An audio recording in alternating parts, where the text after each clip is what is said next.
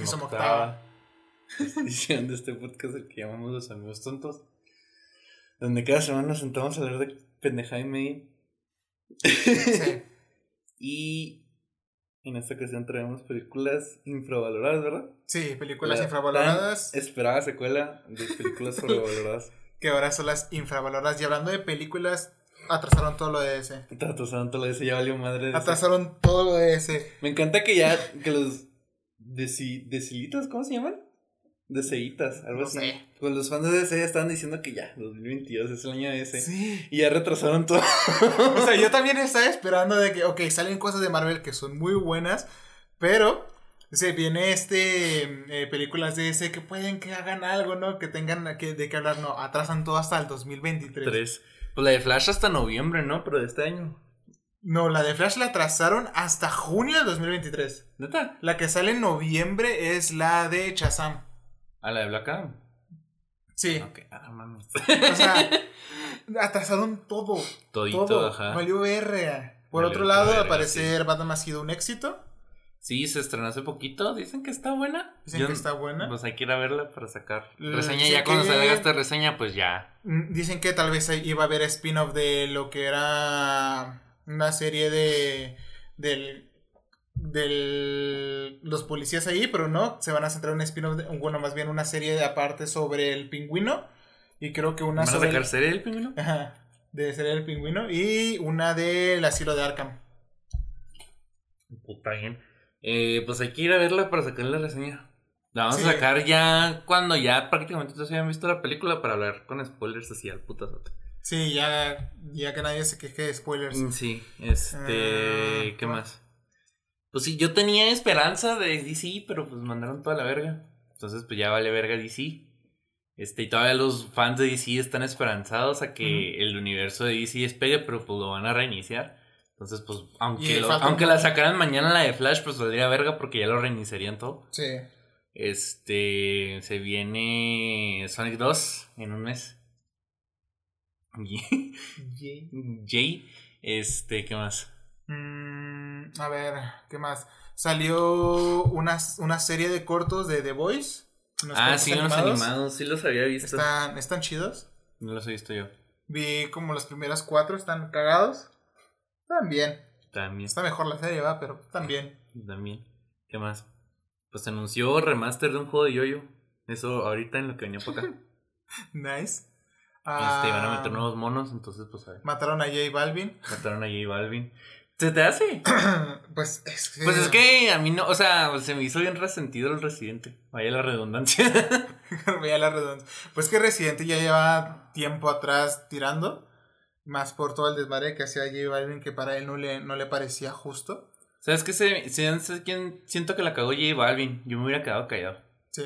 Como de que, ah, pues me vale madre y pues no digo nada, pero como respondió, como que ya es como que, ah, ya valiste madre. Mm, Sí, o sea, es que muchos Como están que- como que no, no, no respondes, te van a volver a matar otra vez. Es que no es tanto que lo volvieran a matar, el hecho de responder ya quiere decir que le afectó y como le afectó, pues ya valió madre, ¿sabes cómo? Porque cuando salió ese pedo, pues, o sea, sí fue como de que, ah, no mames, residente, y yo no decía nada. Entonces fue como de que, ah, pues, ya iba bien, ¿no? Pero como respondió, quiere decir que sí le caló. Sí. Y él te puede decir, no, no me caló, porque a, a eso fue lo que respondió, como que, ah, pues me vale madre, pero el hecho de responder que te vale madre no es cierto. si te vale madre no dices nada. ¿Cómo, cómo decía el dicho? Si, si no es verdad, ni coraje da. Pero bueno. Entonces, más bien, no, bueno, a lo mejor no tanto que sea verdad, más bien le dio coraje. ¿Mm? Punto. Eh, ayer fue Día de la Mujer Así es. y pues ya. Como Y hombres hoy- nomás tenemos permitido decir que fue. ¿Qué fue? Hoy es el día de el- la torta de papa. Sí. De- ¿Podemos la, la- qué la es? torta española de papa. Que se conmemora el 9 de marzo. no sé. El 8 de marzo, ya sabemos qué pasa. El 9. El 9 de marzo. De agosto, a la verga. Internacional de la Mujer, no, pero eso fue No, ayer. eso fue ayer. Que se festeja el 8, el 9 de marzo, un día sin mujeres. Ah, entonces lo quieren hacer recurrente. No sabía. Ya es que hace como, bueno, sí, prepandemia se asentaron todas. Sí, lo quieren repetir. Y pues. Ya se le la efemérides del 9 de marzo. Día Internacional del DJ. Así que saluden a su DJ. ¿Qué? Ah, día, Día de la tortilla de de papa. papa. Ah, no lo entiendo, estabas loco. ¿Cómo? Se muere Charles Bukowski Murió Charles Bukowski. En Bus- 1994, ¡Hala! el 9 de marzo. No sabía. Un museo Picasso se inauguró en la ciudad de Barcelona. En 1970 la banda británica de rock, black, bueno, heavy metal Black Sabbath, precursor del género heavy metal, debuta en los escenarios. Pues hoy Black Sabbath tuvo su primera actuación y no se ha muerto Ozzy Osbourne, entonces pues no mames. Bobby Fischer me suena ese nombre, pero... Ah, es, no- es jugador de ajedrez, Sí. Nació en la ciudad de Chicago. ¿Es de Chicago? No sabía. pues al parecer sí. Pero te dije Día Internacional de la, de la- torta de papa. de la de la tortilla de papa española. Muy buena. Muy buena. Muy buena. Es muy rica. Muy rico, muy rico todo. Y- Este, oye, ¿sabes qué se me hizo cagado ayer? Que hace como dos, tres semanas estaban limpiando el Palacio de Gobierno, ya para que no tuviera grafitis. y ahorita se me hizo que estaba más rayado que la primera vez. Entonces fue como de que, bro. Nice. Y ahora van a tardar otros dos, tres años en Para limpiarlo. limpiarlo. Y luego ya otra Me vez. parece perfecto. Y pues ya, este, ¿qué más? Mm, creo que es todo, ¿no? De boletín semanal. Pues sí, no, que Easy ya cavó más su tumba. Pues videojuego de Yoyo. Internacional Mujer rayaron más que la vez pasada. Mm. Este, bueno, a mí se me hizo que había como más rayones. No sé, no me acuerdo cómo fue la Es que yo me acuerdo que el palacio está, estaba rayado, pero ahorita que pasé, pues en la mañana que voy al trabajo lo vi y se me hizo que estaba como más rayado todavía. Mm. Pues, a mi percepción, ¿no? Este, ¿qué más? Pues Mm. día del torta de papa hoy. Comenzó una torta de papa. Gran día. Una semana después comenzó una torta de papa. Este, ¿qué más? ¿Qué ha pasado? Sí, ¿verdad? ¿Mm? Y pues ya lo de, las, lo de las películas que las atrasaron y creo que... Y, No, ya. pues estrenó de Batman, ya dijimos eso. y bueno, les traigo el, el temita de las películas infravaloradas. Oye, nos hoy fue la vez que menos nos tardamos en el boletín. Cuando hacía boletín el de la semana pasada que no había no cuenta. Bueno, pues, estuve ahí viéndolas, traigo el, el- el- la sinopsis. Algunas de estas películas ganaron premios. Pero nadie los pela. Mm, ah, Son películas bien raras. Son películas, Son películas que, ah, por ejemplo, esta es la primera que se llama The Village. de Village. ¿La conoces? Me suena el nombre, pero. Es de Night Shyamalan. Es, Ah, es que no me gustan las películas de ese, de ese señor. Salió en el 2004. La música fue por James Newton y la fotografía por Roger Deakins. Tuvo de reparto a Joaquín Phoenix, Mm. a Bryce Dallas Howard, a William Hord un, y un montón de personas. Es del género intriga y drama. Y esta es el- la primera que me salió en el top de las películas que, ok, tuvo, un- tuvo un premio que fue en el 2004, que fue nominada al Oscar a Mejor Banda Sonora Original, pero nadie recuerda que esta película. Pues no. Trataba de que que no la he visto. de, trataba de la sinopsis es, unos vecinos de una pequeña población rural de Pensilvania vivían atemorizados por culpa de unos extraños seres que habitaban en el bosque circundante. Eh, saben perfectamente que para salvarse deben cumplir escrupulosamente ciertas reglas, evitar que vean el color rojo porque los atrae, mantenerse alejados del bosque, donde esperan agazapados la llegada de alguien y obedecer la campana de alerta que indica que se acerca la, a la aldea. Esa es la, la- la sinopsis. No, no, Creo que tiene un, un... ¿Cómo se Me llama? traje esta mierda porque creí que iba a hacer frío aquí. No, no está tan fría. Oiga, no, es que no mamen, este, el otro día salió en Facebook. A eso pura mamá, pero se me quedó. De que iba a entrar un frente frío como ya de los últimos, ¿no? Del año. Y que venía desde el polo norte una mamá así. A la verga. Que por eso estos últimos dos días había hecho frío. Pero ahorita hace calor. Sí. Chinganse esa. O sea, me traje eso porque la casa de Vieri siempre está fría. Sí. Y dije, pues mejor me la traigo. Me la llevo, ¿no? Pero y ahorita ya me dio calor. Sí. Todo rico el día. Digo, esta cosa tiene como un plot twist donde en realidad no había criaturas y en realidad todos... Todas las películas de M. Shyamalan tienen Sí. plot twist. Este sería como que lo... Por eso no me gustan como que... Porque como que el vato lo hizo como signatura de él. O sea, como que Ajá. todas sus películas tienen un plot twist así cabroncísimo, ¿no? Y... Pero muchas de sus películas están de la hueva. Y pues el plot twist está así como de que es súper mega forzado. Por eso no me gustan sus películas. Aunque las películas, esa es la, la trilogía que no era trilogía, la de... Dividido. Ajá. Está, pues está palomera. Pero pues hizo Avatar, el último maestro del aire y pues chingan a su madre. Verga. Entonces, pues Verga. su carrera no vale verga. Esa película, no, es horrible. Pero digo, el plot de esto es como que están, o sea, la, la película está citada como si fuera hace muchos años. Ajá. Como que es un pueblo viejo, pero en realidad todo esto ocurre en una, o sea, en tiempos actuales y ese es el plot twist, ¿no? Que en realidad viven en una zona moderna, pero bajo esta, eh, bajo este como encanto de, de lo que está pasando. Obviamente tiene, eh, eh, traje comentarios, algunos negativos, positivos y otros neutrales sobre personas que, ¿cómo se dice? Que lo ponen como críticas profesionales. Ah, ok. Que por cierto, Seguramente la van a mamar la película. no tanto, fíjate. Por ¿No? ejemplo, aquí Roger Ever de rogerbert.com dice: El bosque es un error garrafal, una película basada en una premisa que no puede sostenerla, una premisa tan transparente que sería ri- risible si la película no fuese tan mortalmente solemne. Puntuación: eh, una sobre cuatro. Luego tenemos otra de Peter Travers de Rolling Stone. Que dice, incluso cuando flaquea propone algo más provocador que ver gente muerta. Su poder, no relacionado con monstruos digitales, viene de la tensión construida en el interior de los personajes. Puntuación 3 sobre 4. Ujú. Es una posición. Y la otra una opinión negativa de Dyson Thompson de The Washington Post. Que puso en su mayor parte el film es un, es un desconcertante decepción. Para William Thoma- Thomas de Em- Empire, es la conclusión puede que enfade y cautive, pero la película está hecha con elegancia. Puntuación 4 sobre 5. Ujú. Y A.O. Scott de, del, de New York Times puso que la ridiculez no sería tan irritante si Shyamalan no se tomara tan en serio su as bajo la manga. Ajá. menos se preocupa por el aspecto de la película. Es lo que te decía, todas sus películas tienen ese plot twist. Entonces, como que después de un tiempo es como que ya tu película va a tener el plot twist.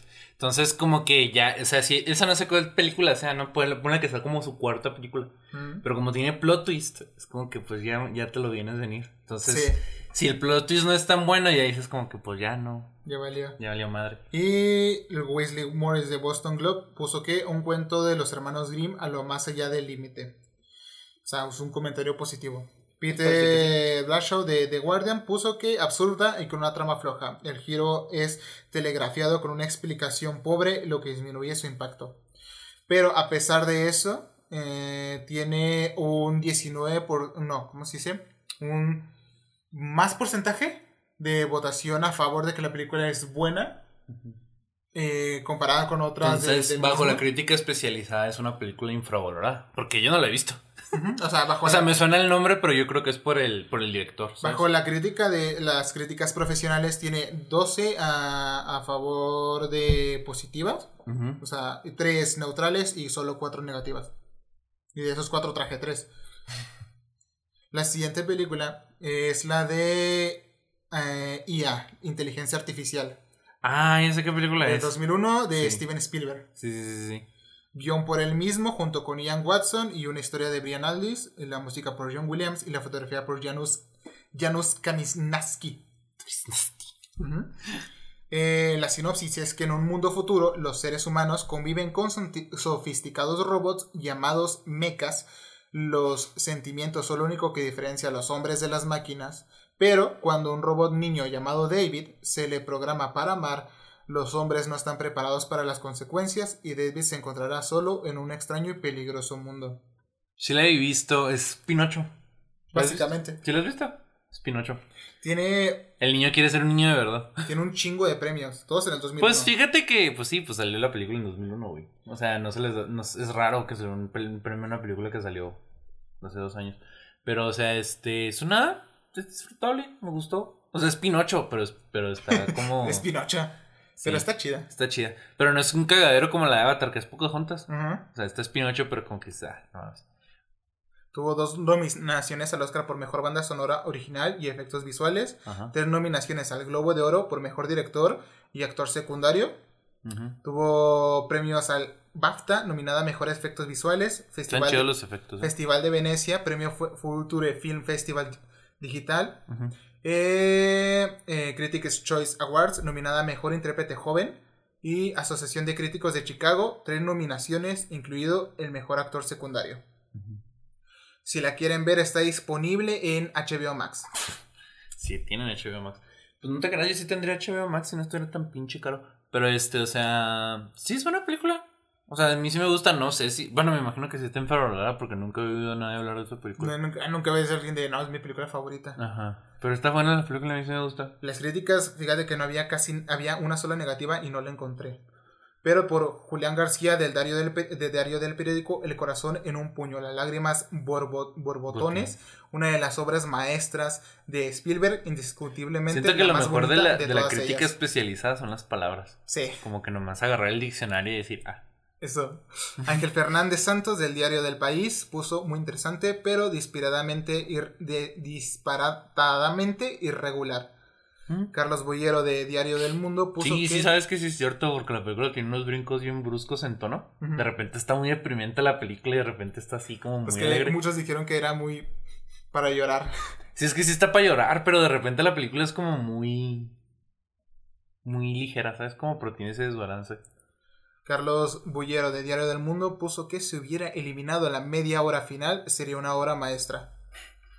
Eh, O sea, él quería que el niño se quedara abajo de la huella. Básicamente. no mames. Roger bueno. Ebert de rogerebert.com otra vez dijo que es una película tan maravillosa como enloquecedora. IA es una audaz, eh, técnicamente magistral, desafiante, en ocasiones conmovedora y no puedes dejar de mirar la puntuación 4 sobre 4. Y por último, Deson Thompson de The Washington Post puso que su corazón está en, el lugar correcto, pero la inteligencia que hay tras el resto de la película es un poquito demasiado artificial. Sin intención de hacer juego de palabras, ¿no?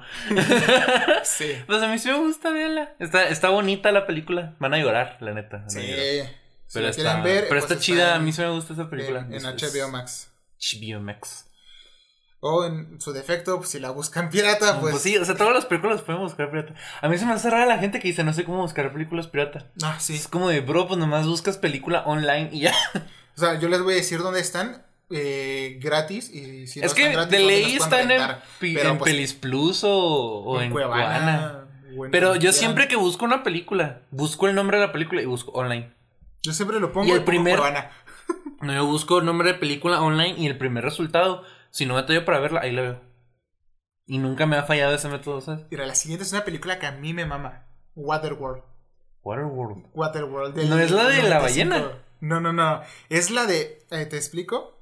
No es la de Eh, Liberen. No, es Waterworld del 95. Es un documental. No. Entonces no sé Dirección de. Kevin Reynolds. Ajá. El guion por David To- To- Tony y Peter. Rader. Ajá. Eh, el reparto tenía Kevin Costner y un chingo de mamás, un cuates, Daniel Flash, Jack Killer, un montón de personas.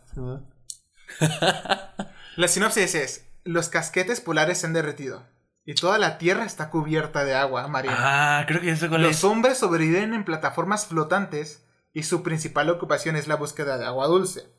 El bien más preciado entre ellos circula una leyenda según la cual en algún lugar existe tierra firme. Un viajero errante y solitario que vive del trueque llega un día a un atolón de chatarra y vende tierra a sus, mora- a sus moradores. Pero cuando estos descubren que es un híbrido mitad pez, mitad humano, lo condenan a muerte. Sí sé cuál, sí sé cuál es, no la he visto, pero sí sé cuál es. Es buenísima, es buenísima, a mí me gustó muchísimo. Buenísima. Tuvo una nominación al, al Oscar, nominada al mejor sonido, nominada en premios BAFTA a mejores efectos especiales visuales en el 95 y premios Razzie, peor actor secundario. Madre. Es una nominación muy rara, pero No, los Rats sí ya tienen rato.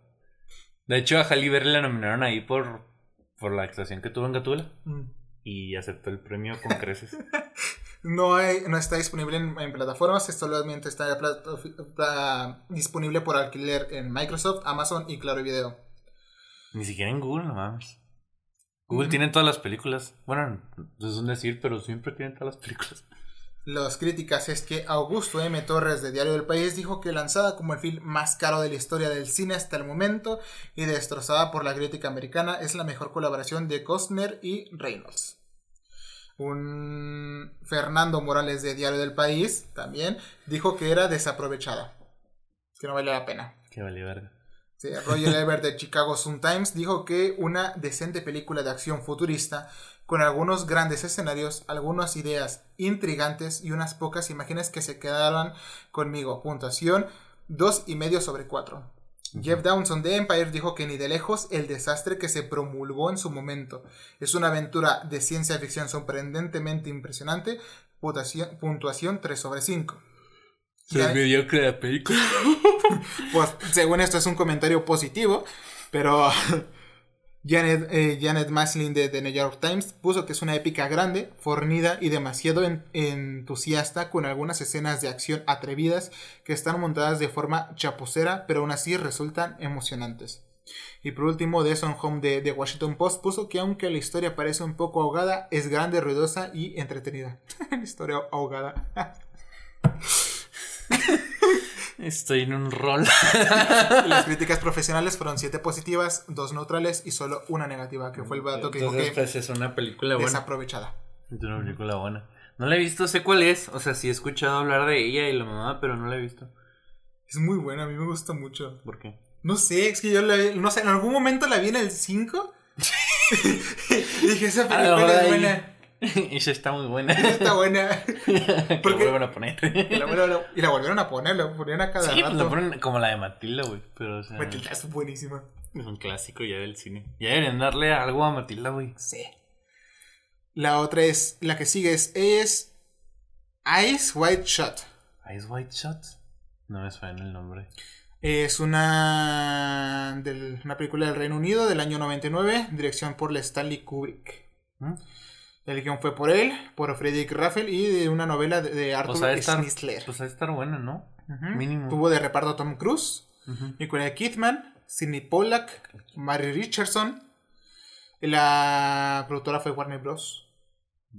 Y la sinopsis es que William Hartford es un respetable médico neoyorquino cuya vida parece ir muy bien. Está, está casado con una preciosa mujer, tiene una hija y un trabajo que le gusta.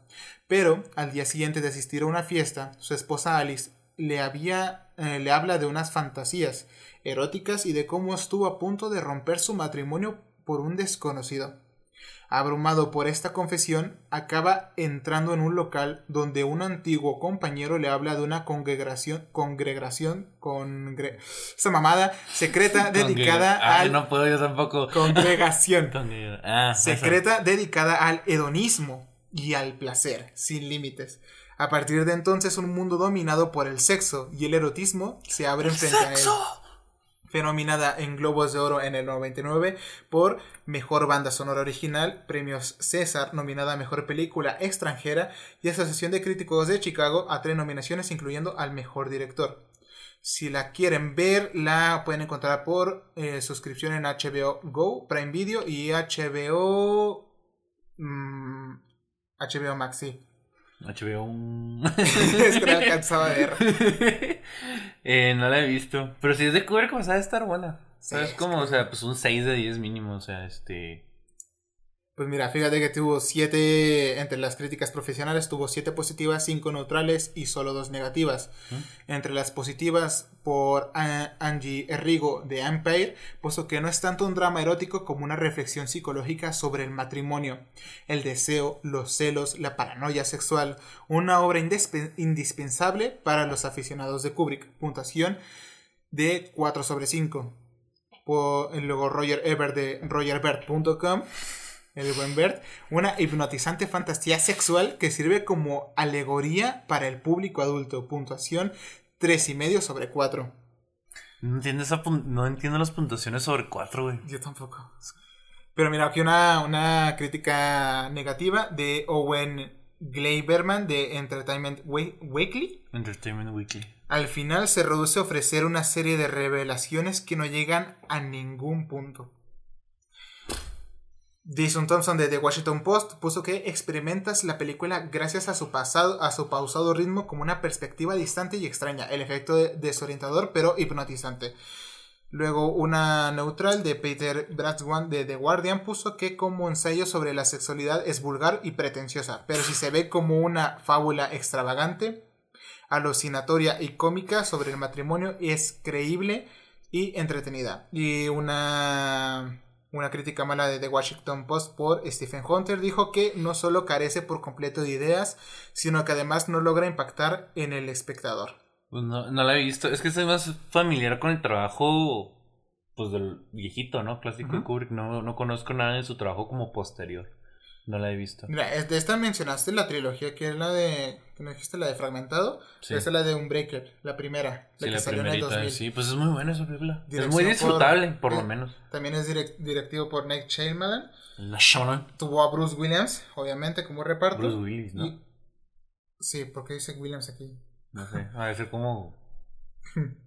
No sé, pero la sinopsis, si no la conocen, tras un accidente de tren, todos los pasajeros resultan muertos, excepto David, David Dunn, el Dune. el Dunn, que es Bruce Willis, Ujú. y Elijah Price, Samuel L. Jackson, un misterioso desconocido. Le plantea una extraña hipótesis que explicará por qué David ha salido indemne del accidente, pero esta explicación de ser cierta podría cambiar para siempre la vida de David y la de su familia. Pues está buena la película. A mí me gusta. No he visto las otras dos. O sea, como que no me llaman la atención, pero la primera la he visto. Y pues está muy buena. Es muy buena. Está en Muy buena. posición en un ranking al puesto 35 de mejor películas de superhéroe.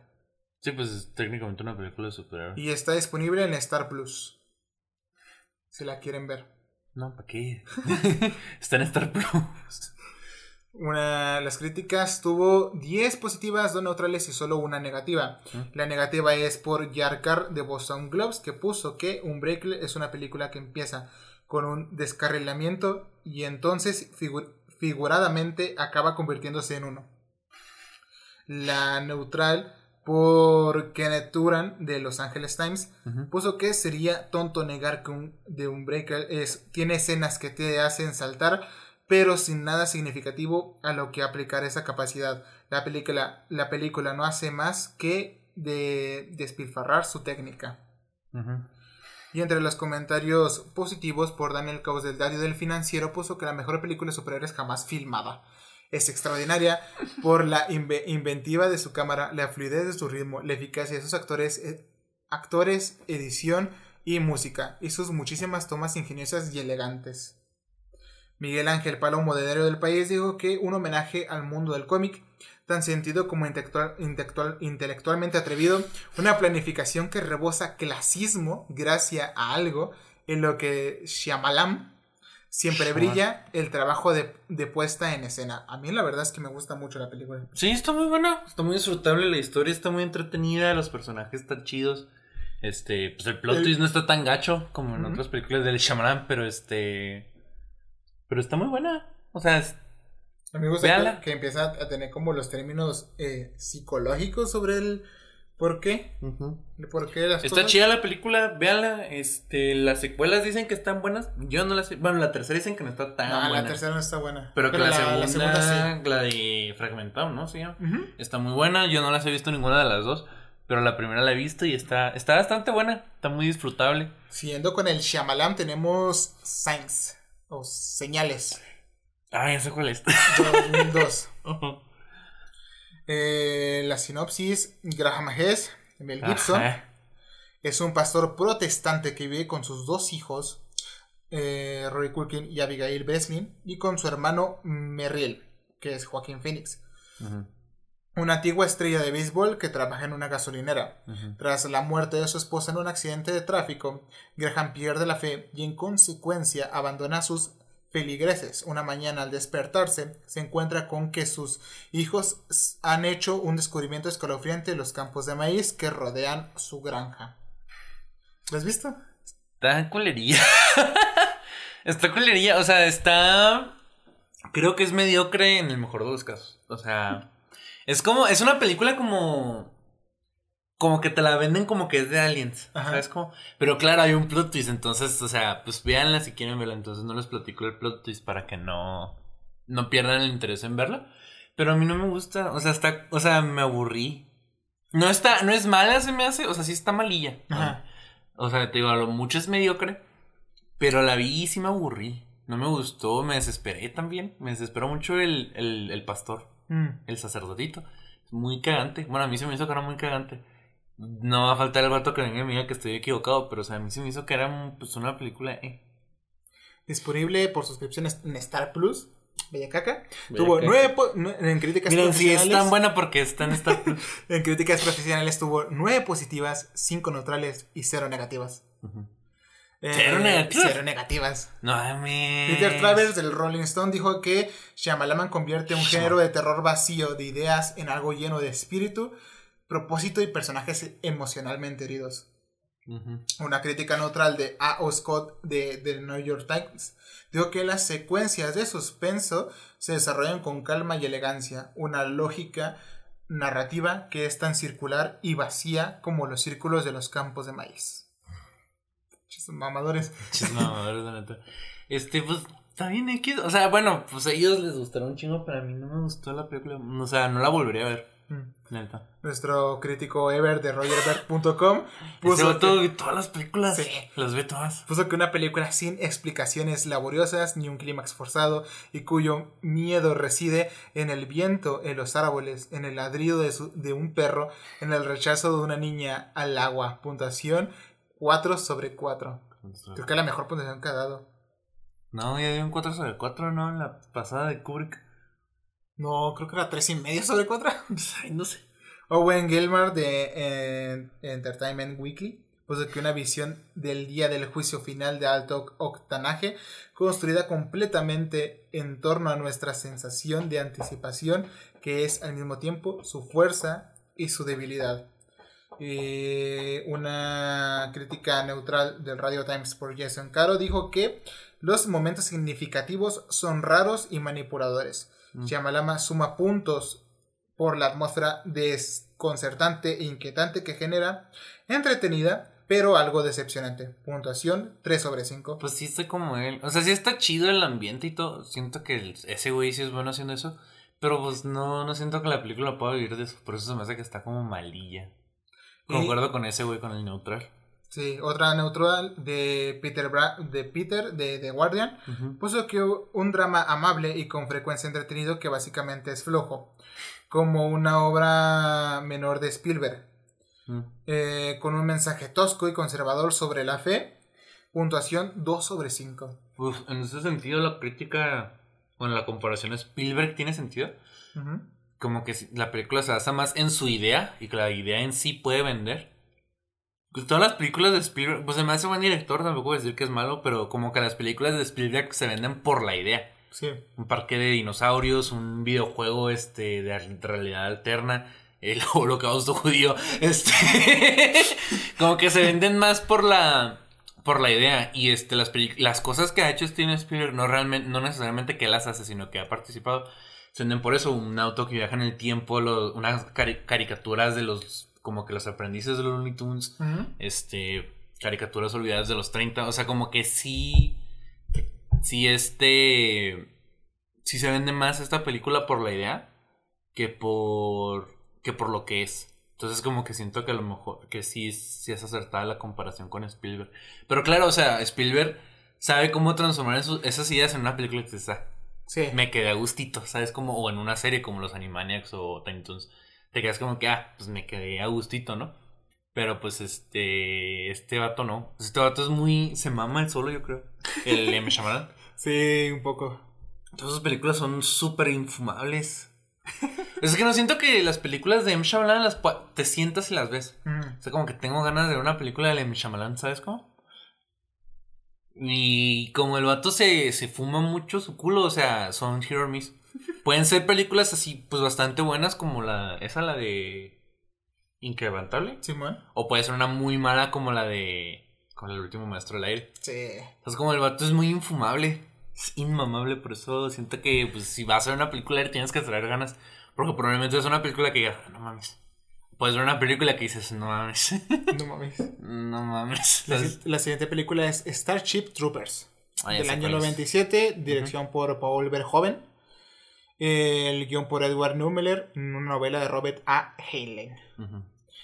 Eh, sinopsis es una, una sociedad futura. Se arenja a los estudiantes para que se enlisten en el ejército y se conviertan en ciudadanos.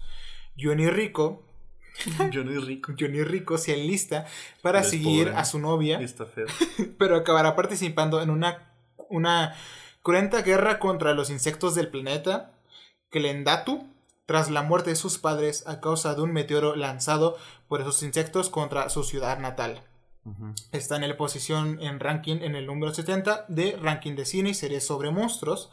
Tuvo un premio en el 97 nominada al Oscar a mejores efectos visuales. De nuevo, solo disponible en Star Plus. Es que si las películas son tan buenas porque están en Star Plus. no, no se crean.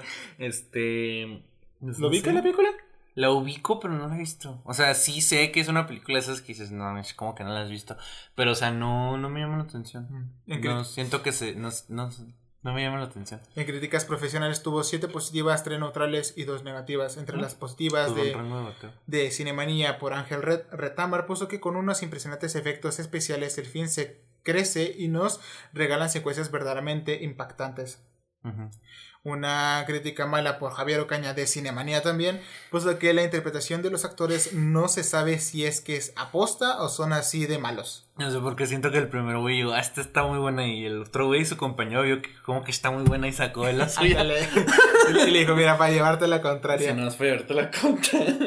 Roger Ebert del Chicago Sun-Times puso una, una neutral que puso que las ideas subyacentes son el aspecto más interesante del film.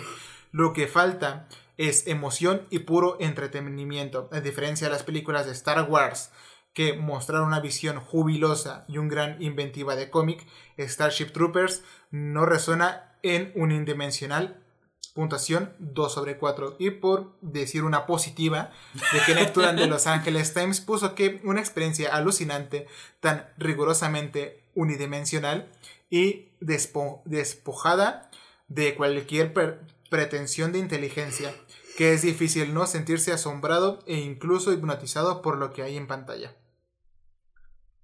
Mira, mm, tienen posiciones ahí Sí. Seguimos con Pandillas de Nueva York. Gams of de Nueva York. Dirección por Martin Scorsese. Ah, ya sé cuál es. Ya con el director supe cuál es. De las Martin primeritas Scorsese. que hizo, ¿no? Sí, 2002. No, entonces es de las últimas. Es de las Año más nuevas. 2002. Sí. Es de las más nuevas. Tuvo reparto de Daniel Day-Lewis, Leonardo DiCaprio, Cameron Díaz, Jim Broadbent, Entonces no sé John. Cerrelli. Mira, tuvo de sinopsis. Ujú. Nueva York, 1863. La ciudad está dominada por la corrupción política y la guerra.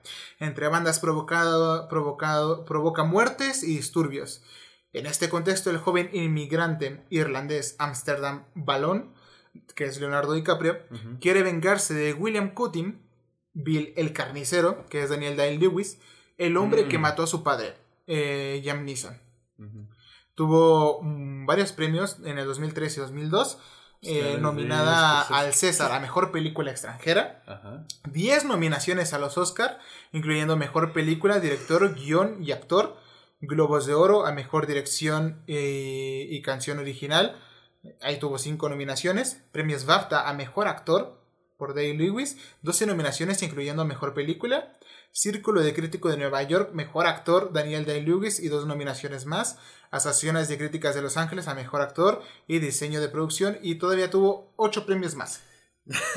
Pues no la he visto. Yo creí que sabía cuál era. O sea, el título me sonaba, pero no la he visto. Pero ha de estar buena. O sea, si es Scorsese. Siento que Scorsese no tiene una película realmente mala. No.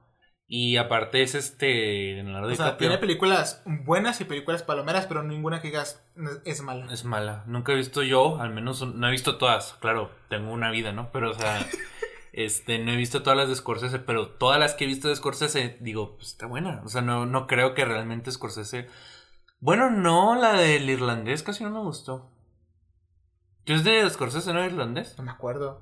O es de otro güey que estoy pensando. Déjame lo confirmo el dato porque si no, no me. no- Si la quieren ver, está por suscripción en Claro Video, Stars y el por alquiler en la de Cinépolis y por compra en Google Play.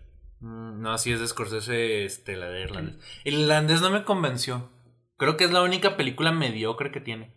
Porque es muy pinche larga y tampoco la, la película está como que tú digas, verga. Justifica las tres horas y media que vale. No sé si vale tres horas y media. Sé que dura como unas tres horas.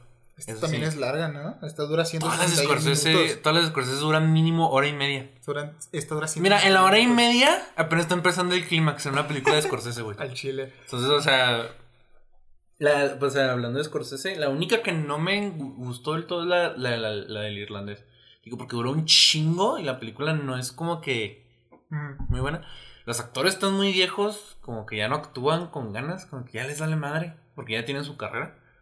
Pero fuera de eso, o sea, este, pues de Martin Scorsese, pues no creo que tenga una película como tal mala, ¿sabes? La irlandesa es mediocre, pero yo creo que es lo más bajo que yo he dicho de que esta película de Martin Scorsese, mm, como que no, ¿sabes cómo? La única, la y tiene varias, entonces, o sea, rango de bateo, pues está bien, ¿sabes cómo? Las críticas profesionales tuvo nueve positivas, una neutral y dos negativas. Una de las negativas es por Kenneth Turan de Los Angeles Times, que puso que la espera no ha merecido la pena. Una obra de cine pesada, difícil de ignorar mientras despliega su peso alrededor, pero carente de alma. Una, la, crítica, la única crítica neutral de Kirk Honeycutt de The Hollywood Reporter puso que asombrosa y audaz, la película saca una especie de belleza y emoción perversas de sus horrores no te introduce bien en la historia para que entiendas lo que, lo que sienten los personajes. Pero por ya crítica positiva por A.O. Scott de New, York, de New, York, Times puso que la largamente esperada, enormemente cara e interminable fuente de cotilleos, última película de Scorsese, una brutal historia épica sobre el Manhattan de mediados del del 19, o sea, del siglo XIX. Es un filme casi grande que seguramente ganará con el tiempo, eh, imperfecta e indeleable. Otra, por ejemplo, aquí Roger Ebert de rogerebert.com puso que, hay que leer siempre las de él, güey. Sí, dice que es el mayor logro de Scorsese es, es visualizar esta historia y llenarla de personajes grotescos al estilo de Dickens, una puntuación de 3,5 sobre 4. Y una más buena de Peter Travers del Rolling Stone dijo que es mejor que perfecta, es emocionante y está viva. No veréis este tipo de cine épico otra vez. Puntuación 4 sobre 4. Hey, lo Pues les gustó. Pues sí, pues eso es como, siento que es como lo que comentábamos en las de sobrevaloras, ya viene el nombre de pila. Entonces como que ya la gente trae la expectativa y, y no se la desbaja, ¿sabes cómo? Mira, ese es de Spielberg. A ver. Es de La Guerra de los Mundos, War of the ah. Worlds, 2005. Sí, sí, sí. Eh, reparto, obviamente. Reparto a Tom Cruise, Dakota Fanning, Hugh Chadwin, Tim Robinson, Miranda Otto, entre otros. La sinopsis es que es una adaptación de la novela homónima de H.G. Wells, La invasión de la Tierra por los marcianos y la terrible batalla que tiene que librar la humanidad para sobrevivir. Se centra en una familia americana, Ray Ferrer, que es Tom Cruise, es un eh, estibador divorciado y un padre nada modélico. Eh, estando sus hijos de visita en su casa, estalla una tremenda inesperada tormenta eléctrica.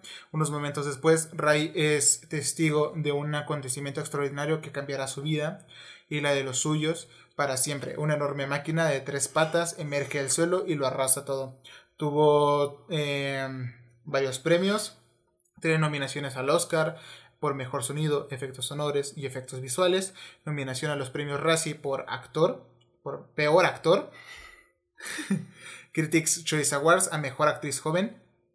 Y si la quieren ver, esta sí está eh, disponible en Netflix, para Video, Claro Video y Paramount Plus, creo.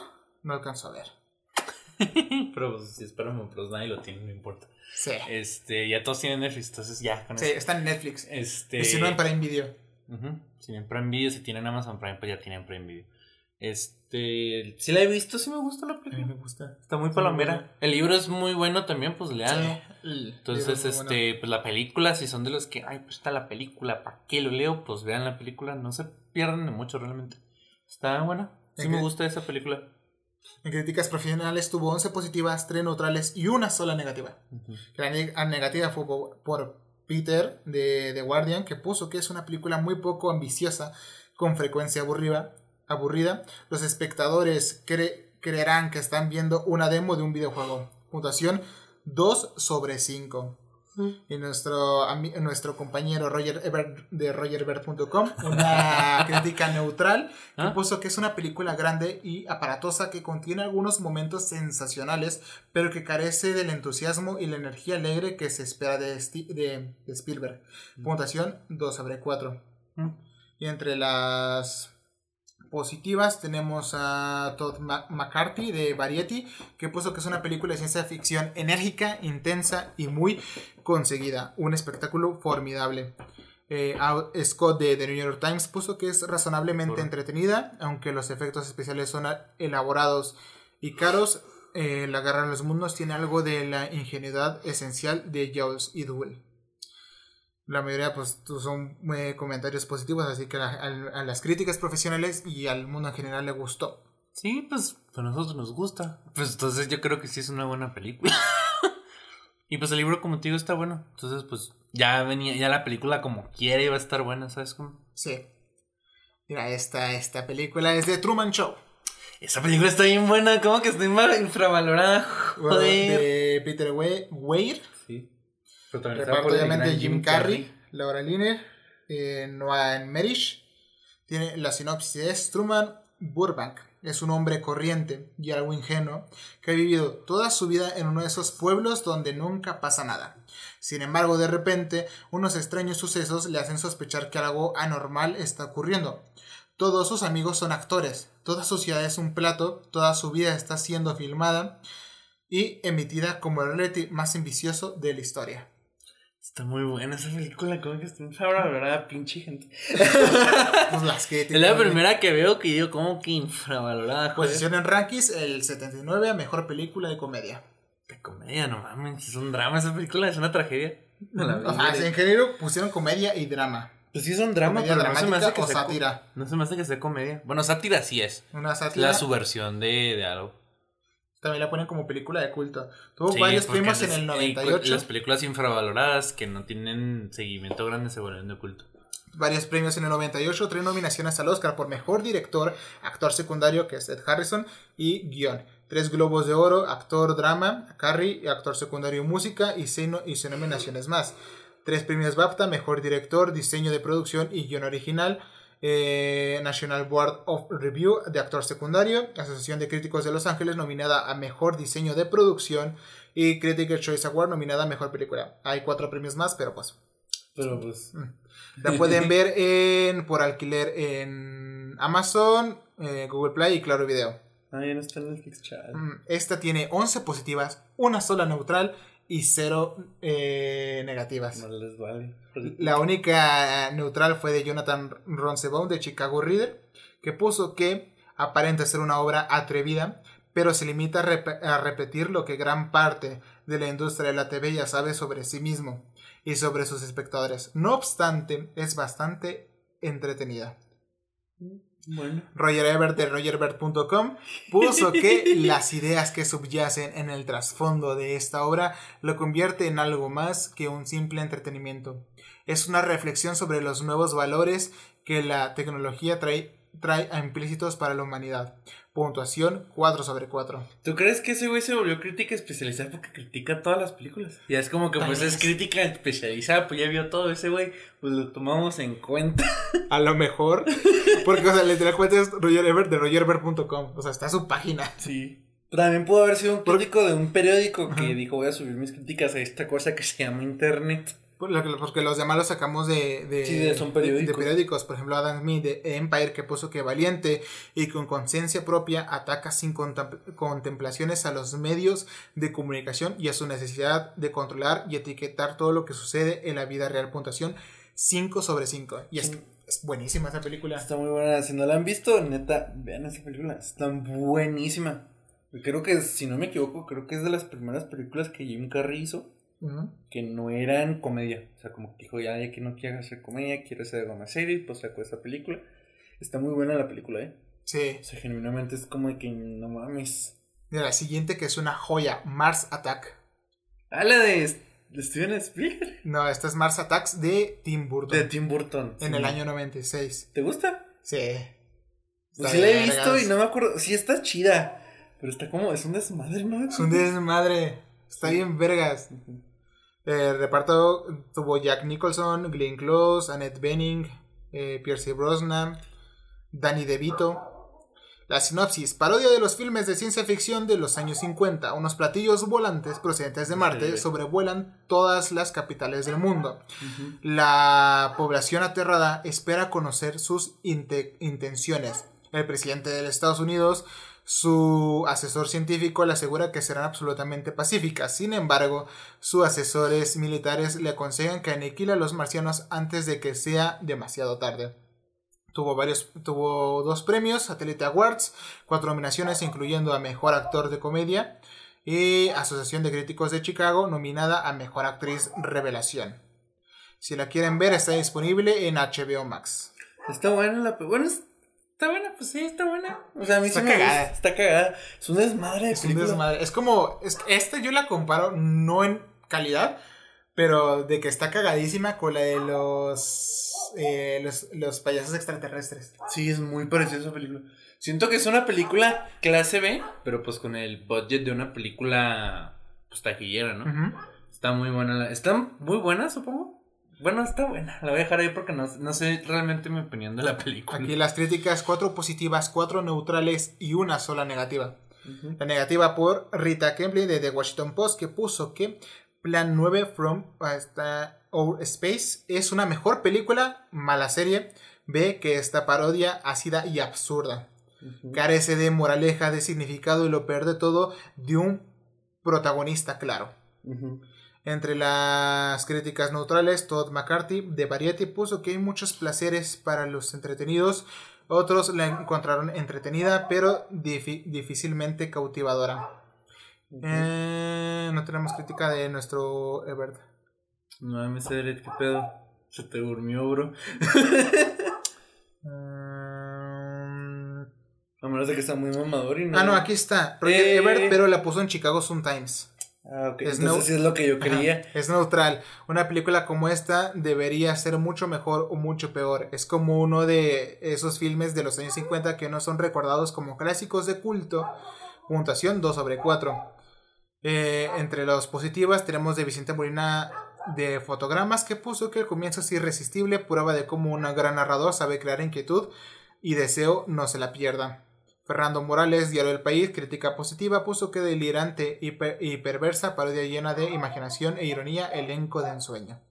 De hecho, sí. Son muy, todos, salen muy buenos actores en la película. Es que, es, es que la película en sí es, es cagadísima. Está cagada. Es que a mí se me hace un desmadre de película porque está bien incontrolable, Sí. ¿sabes cómo? Sí, es muy parecida a los payasos en ese sentido. Pero no sé, sí está buena. O sea, sí. Sí, la, no la vería otra vez. No, No. no, se, no se me hace como. Es como para verlo una vez y decir, ok. Ajá, sí. ajá. Pero sí, véanla. O sea, si, si tienen así como la curiosidad y si les gusta Sí. Tim Burton, pues, pues vean. La siguiente es Watchmen, Infravalorada esa película. por Zack Snyder. Mm, A ver.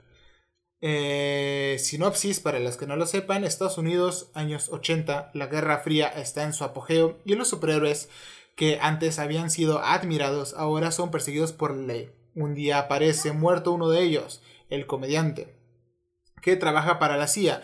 Su amigo Rorschach, Rorschach. Rorschach, el único héroe enmascarado en activo, emprenderá la investigación de su muerte, tras la que, su- la que se oculta algo muy importante. Esperadísima adaptación del cómic de Alan Moore y David Gibson.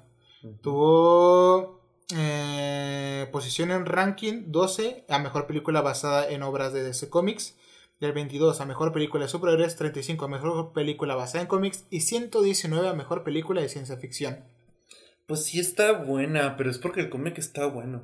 o sea, si, y Zack Snyder, en vez de hacer lo que Zack Snyder haría, dijo, voy a agarrar el cómic y este va a ser mi storyboard. ¿Sabes cómo? Como que le valió madre el proceso de adaptarlo. O sea, sí adaptó, porque cambió como que cosillas por ahí. Sí.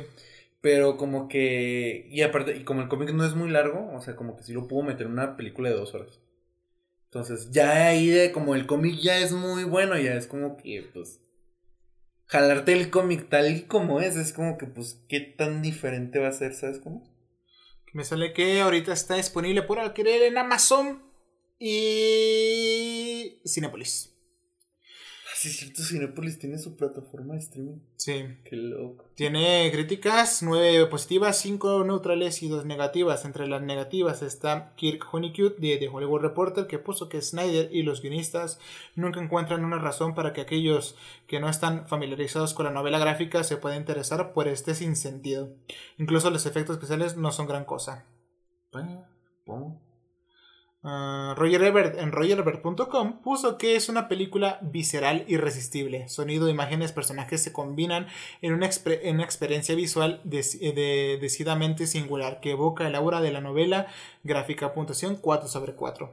Ujú. Entre las críticas neutrales está el Peter de, de Rolling Stone que puso que tropieza y a veces se cae debido a sus excesivas ambiciones, pero también hay destellos de brillantez visual e interpretaciones que profundizan en el alma atormentada de la novela. Puntuación 2 y medio sobre 4.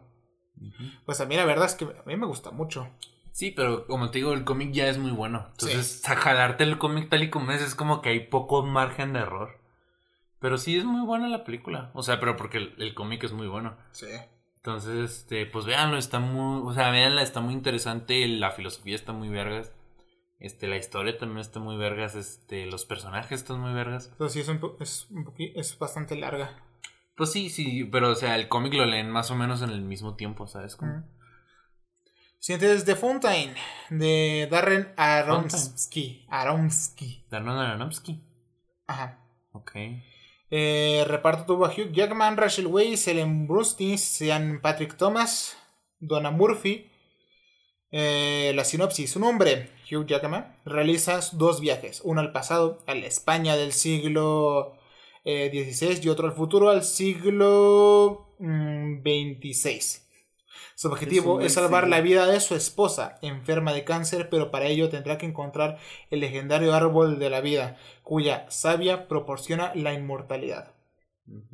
Tuvo premios en el Festival de Venecia, nominada al León de Oro a Mejor Película, nominada al Globo de Oro a Mejor Banda Sonora y nominada a Critical Choice Award Mejor Compositor Axo- y Asociación de Críticos de Chicago a Mejor Banda Sonora. Es- no, no, no la encontré, o sea que tuviera eh, el lugar donde puedes verla, pero esta me Plus. sorprendió mucho porque solo tiene cuatro positivas, tres neutrales y seis negativas. O sea, es más considerada una película me. O sea, por si promediamos las críticas, es una película Sí. pues me. Eh, Carlos Bollero dijo, del Diario del Mundo dijo que un engendro consigue que me desenamore de Rachel Weisz. Oti Rodríguez de Dario, del diario ABC dijo que es una película desigual, quebrada como Skyline. Eh, Lo Zen se levanta tan de uñas, se engaña tanto que acaba con perdón, dando un poco de risa. Puntuación 2 sobre 5. Jordi Costa, de Diario del País, puso que artificio que asfixia su propia verdad, la forma en este caso crucifica un poderoso mensaje. Roger, que es- puso una neutral, que, pues la película no funciona bien, demasiadas pantallas con luces cegadoras, demasiadas transiciones, porque sí, salud, salud, Gracias. cambios abruptos de tono y creo que no hemos visto la verdadera película, puntuación dos y medio sobre cuarto. Mm. Y una de las positivas de Helen O'Hara de Empire puso que en el fondo es una sencilla fábula zen sobre el amor y la muerte. En ejecución es una mini epopeya compleja y hermosa con actuaciones excelentes de sus dos estrellas. Puntuación 5 sobre 5. No, Pues no sé. O sea, conozco el trabajo de Darren Aronofsky. Es un director que a mí no me gusta personalmente. Ajá. Siento que es un director que es como muy edge. Ujú. O sea, muy edgy y no y por el hecho de serlo. Siento que ha sacado películas buenas. O sea, como que hay unas que yo he visto que, se- que digo, ah, está buena. Pero no me gusta en sí su estilo de películas. Es como que un Zack Snyder, pero para gente mamadora, ¿sabes? o sea, Zack Snyder está huevo a hacer sus películas que oscuras y con simbolismo y la mamá. Y en muchos aspectos Darren Aronofsky se me hace que tiene los mismos pecados, pero no hace el mismo tipo de películas que Zack Snyder. Entonces, entonces en ese sentido sí creo que es más como para mamador Darren Aronofsky, ¿sabes? cómo? No he visto esa película, chance y esté buena, pero como no la he visto, pues no puedo opinar. Nada más puedo opinar de lo que he llegado a ver del, del director, ¿no? Ujú. ¿Y pues yo? La siguiente película es Zodiac de David Ah. Fincher. Ok. Reparto de Jake Gyllenhaal, Robert Downey Jr., Mark Ruffalo, Anthony Edwards. Eh, la sinopsis: thriller sobre Que el famoso Marvel, eh, asesino del zodiaco. Sí, thriller sobre el famoso asesino del zodiaco. Un asesino en serie que entre el 1966 y 1978 mató a numerosas personas en San Francisco, al tiempo que envidiaba a los medios de comunicación. envidiaba. Evitaba, Eh, ¿no? eh, sí. Evitaba los medios de comunicación, cartas con pistas. La acción se centra en las largas pesquisas de dos detectives que intentan darle caza, de las investigaciones de dos periodistas que tratan de averiguar su identidad. Eh, tuvo premios en el 2007, Festival de Cannes, nominada a la Palma de Oro a Mejor Película, Asociación de Críticos de Chicago, dos nominaciones incluyendo Mejor Director, y Sindicato de Guionistas, la WGA, nominada a Mejor Guión Adaptado. De momento la pueden ver en HBO Max. Tuvo cero críticas negativas, 13 positivas y solo dos neutrales. La neutral es de Mac Lacelle de SFGate que nunca despega, pero nunca se derrumba. A rato se vuelve frustrante, por ejemplo, persiguiendo pistas durante media hora que no lleva a ninguna parte. Jonathan Rosenbaum de Chicago Reader puso que tengo dudas de que eso tenga que durar 157 minutos, pero Fincher hace que no pierda intensidad. Ah, Roger Ever de RogerEver.com eh. puso que su logro más impresionante es reunir un laberinto de hechos y sospechas a lo largo de los años y hacer que el viaje sea aterrador y misterioso. Puntuación eh, de 4 sobre 4. En el New York Times de por Manogia Dargis puso que magníficamente obsesiva, rara vez una película con tanta sangre en sus manos ha parecido tan insistivamente vivaz. Okay. Pues si la quieren ver, ahí está en HBO Max y trata sobre, el, sobre el zodiaco. Hay gente que le, que le mama ver cosas de asesinos. No, los recomiendo si tienen tiempo y ganas. Yo la he visto. Eh, sí me gusta la película, de hecho. Está muy buena, está muy bien contada y bla, bla, bla. Eh, pero es muy larga. Sea, sí me acuerdo que hubo un punto en el que dije, a la verga, como que esto todavía no se acaba. Este... Pero está muy buena. O sea, a mí sí me gusta la película, ¿sabes? Este... Pero. Y ahorita que están de moda los asesinos, no entiendo por qué Leyendas no se trae el, el Zodíaco ya se lo trajo. ¿Ya lo sacó? ¿Ya? Ya lo tiene, lo tiene en varias partes, de hecho. A lo mejor lo vi, no me acuerdo, pero este. La película como tal está buena. Sí me gusta la película, pero la tienen que ver con ganas. O sea, tienen que estar dispuestos a ver una película que se les va a ir el día. O sea, es como, como que la tarde. Viendo nomás una película donde sale Iron Man, Hulk y el misterio. sí. Sientes Groundhog Day. Ah, esa por Harold Ramis del año 93. Ajá, sí sé cuál es. ¿Está, está chida esa película? El de reparto Bill Murray. Sí. Y Andy, Andy McDowell. Eh, sinopsis: Phil, el hombre del tiempo de una cadena de televisión, va un año más a Punxsutawney a cubrir la información del festival, festival del Día de la Marmota. En el viaje de regreso, Phil y su equipo se ven sorprendidos por una tormenta que los obliga a regresar a la pequeña ciudad. A la mañana siguiente, al despertarse, comprueba atónito que comienza otra vez el día de la marmota. Sí, pues es, el es la película clásica de repito el mismo día y cada vez es diferente. Inspira un chingo de películas. Sí, pues inspira un chingo de películas. Pero es una que me gusta mucho, es Feliz Día de tu Muerte. ¿Sí la Sí. Está muy buena esa película. Eh... Ah, caray, no. Como que cambiar el tipo de archivo a la verga. este, está muy entretenida la película. O sea, está palomera. No sé si está infravalorada. Supongo que está infravalorada en el sentido de que todos sabemos, hemos oído ese tropo, ¿no? De que el personaje se, despierta, vive su día. Sí. Normalito.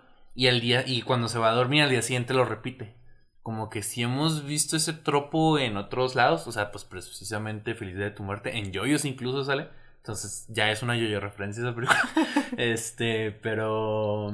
Mm, supongo que está infravalorada en el sentido en el que nadie sabe de dónde viene ese tropo. O es muy poco conocido que el tropo viene de una película en específico que se llama pues El Día de la Marmota. Aunque se me hace raro porque yo siempre he escuchado como de que cuando hablan de, por ejemplo, este, la de esa, la de, que es el ejemplo más nuevo, la del Feliz Día de tu Muerte, la, ese es el día de la, de la marmota de las películas de terror. Sí. Entonces, no sé de dónde viene la, el hecho de que está infravalorado. En posición de ranking, el 58 mejor películas de fantasía y el 150 mejor películas románticas de la historia del cine. Tuvo premios, el premio BAFTA Mejor Guión Original y Círculo de Críticos de Nueva York nominada Mejor Guión. Eh, de momento está en alquiler en Amazon, Claro Video y Cinepolis. Tiene cero críticas negativas, tres neutrales y 10 positivas que en realidad no encontré las neutrales, pero había gente que opinaba neutral. que decía, pues no está tan buena. Al chile. Ni tan mala tampoco. Alejandro Animal del Diario del Universal puso que es una de las comedias más inteligentes e influyentes de la historia del Hollywood reciente. Eh, Miguel Ángel Palomo del Diario del País puso que comedia con- convertida en un pequeño clásico, multitud de situaciones cómicas narradas con notable sentido del ritmo. Carlos Brollero de Cinemanía puso que es espléndica, com- espléndida, compleja y subvalorada. Lo tenemos de... de- No, Roger, no. no Nos volviste a fallar. Pero sí, es una buena película. Es una película. O sea, véanla. Si quieren ver de dónde nace ese tropo y por qué la gente le gustó tanto el tropo que lo ha copiado muchas veces, este, pues vean la película. Sí. Y pues Bill Murray es Bill Murray, o sea, mínimo va a estar bien actuada, ¿sabes cómo? Sí, eso sí, sin duda. Eh, el efecto mariposa. Eh, bueno, si sé cuál es, si le he visto, pues. es Dirección Er- Eric Bress y, y Por Anthony Gruber. Kutcher, no lo superó. Es que sale Anthony Kutcher en esa película. Aston Kutcher, Aston Amy Kutcher, sí. y Kevin Shipman, entre otros. Eh, sinopsis. Evan Trevor, un joven que se está esforzando por superar unos dolorosos recuerdos de su infancia, descubre una técnica que le permite viajar atrás en el tiempo y ocupar su cuerpo de niño para poder cambiar el curso de su dolorosa historia. Sin embargo, también descubre que cualquier mínimo cambio en el pasado altera enormemente su futuro. Está en el posición en ranking a 86 en mejor película de fantasía y 135 en mejor thrillers de la historia del cine. Sí me gusta esa película, o sea, me gusta el tropo de la, de la pues sí, de- Tiene escenas muy fuertes. tiene escenas muy fuertes, la del final, El bebé. la, del, la de los brazos, Sí. las piernas. Si güey. la quieren ver, disponible en Netflix, Prime Video y HBO. Ay, neta, todavía está en Netflix. Al parecer. No mames, pues si van a quitar Shrek, ¿por qué no quitan esa? Creo que le volvieron a poner Shrek, ¿no? No, la van a quitar el 31 de marzo. La verga. Ah, me faltó decir, nos faltó decir eso al boletín. Que, Shrek- que Netflix se va a morir el 31 de marzo porque van a sacar Shrek 1 y Shrek 2 de, de, su no catálogo. no pero vale ojalá metan algo bueno. ¿Quién sabe qué van a meter? Shrek no hay. Ojalá metan algo bueno. No van a meter nada de, de Disney, entonces pues lo dudo. O de Fox, en su defecto. Este... Sí me gusta la película, pero no sé. Infravalorada, tal vez. Mira, pues la opinión de las críticas profesionales fueron cuatro positivas, dos neutrales y cinco negativas. ¿Mm? Las negativas fue por Peter Travers de la Rolling Stone que dijo que nada puede salvar este bordio repetitivo. Puntuación 1 sobre 4. Javier Ocaña de Ese era El el País. punto pendejo. que la película repitiera muchas veces lo mismo. Para, porque es el efecto mariposa. Javier Ocaña en el diario El País puso que disparatada y delirante. Somete al espectador a un suplicio de, inco- de inconcebibles vueltas de guion. Llega un momento en el que el espectador tira la toalla ante semejante despropósito en el que solo se salva el encanto de, de Army Smart, de Amy Smart y la buena banda sonora. El vato delirante está enfermo ese güey.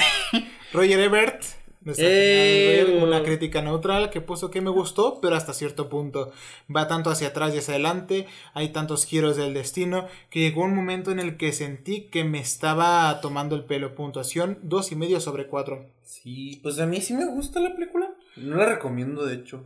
Para poner Sí. una, una crítica positiva, eh, Peter Brashon de The Guardian puso que es bastante dramática y tiene algunos efectos y sí, narrativos interesantes. Además tiene brillo y es ingeniosa. Si hubiese sido protagonizada por alguien desconocido, seguramente hubiese obtenido más respeto.